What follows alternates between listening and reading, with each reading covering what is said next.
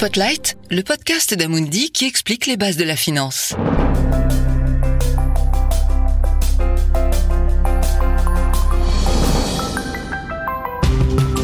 Épisode 5, le B à bas de la diversification.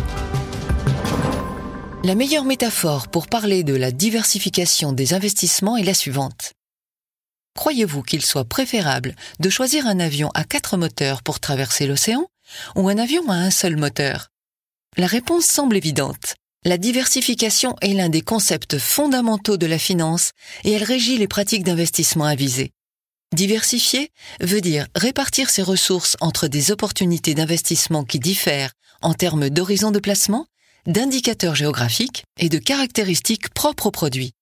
De cette manière, si une partie de nos investissements subit des revers, nous ne perdrons pas tout. Cependant, diversifier n'apporte pas nécessairement l'assurance d'augmenter son capital de départ, mais plutôt de réduire le risque de revers financier. C'est particulièrement vrai à une époque comme la nôtre, marquée par la volatilité et l'incertitude économique et géopolitique, où il est difficile de prédire ce qui se produira dans les mois et les années à venir. Les investisseurs qui poursuivent des objectifs à long terme doivent toutefois accepter une certaine volatilité à court terme. Des fluctuations temporaires peuvent se produire, mais elles auront peu d'effet sur la performance de nos investissements si nous les avons choisis conformément au principe de diversification. Devons-nous gérer nous-mêmes la diversification de nos placements? Si nous faisons appel au service d'un professionnel, ce qui est recommandé, alors non.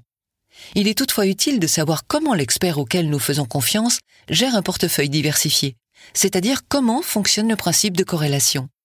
On dit que deux phénomènes sont corrélés lorsqu'ils évoluent ensemble, sans qu'il n'y ait nécessairement de lien de cause à effet entre eux. Par exemple, en été, on observe une augmentation des ventes de glace et des coups de soleil. Ces deux faits sont corrélés, mais sans qu'il y ait de lien de causalité, car ce n'est pas l'augmentation des ventes de glace qui provoque l'augmentation des coups de soleil, même si ces deux phénomènes se produisent en même temps. La corrélation peut être positive, si les deux phénomènes évoluent ensemble et dans le même sens, ou négative s'ils évoluent ensemble mais dans des directions opposées. C'est ce dernier cas de figure qui nous intéresse dans le cadre de la diversification.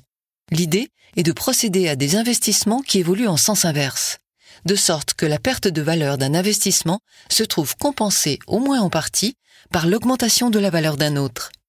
Si cette méthode fonctionnait toujours parfaitement, nous serions tous millionnaires. Hélas, ce n'est pas le cas.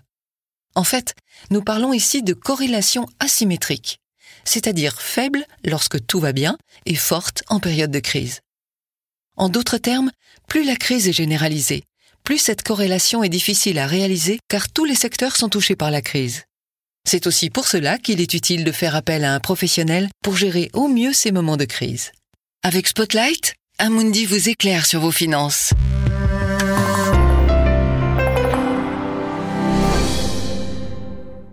Information importante. Ce podcast vous a été proposé par Amundi Asset Management, société de gestion de portefeuille agréée par l'AMF. Investir comporte des risques, y compris celui d'une perte totale. Les informations contenues dans cet enregistrement ont un caractère purement informatif. Elles sont considérées comme exactes à la date de leur émission et peuvent être modifiées à tout moment sans préavis. Les informations fournies ne constituent pas et ne doivent pas être interprétées comme une recherche en investissement, une analyse financière, une recommandation d'investissement, une offre d'achat ou de vente d'instruments financiers, une proposition contractuelle ou un message promotionnel. Avant tout investissement, nous vous invitons à examiner attentivement les documents réglementaires relatifs à la transaction établis conformément à la loi. Le présent enregistrement ne s'adresse pas aux US persons. Pour plus d'informations, consultez amundi.fr.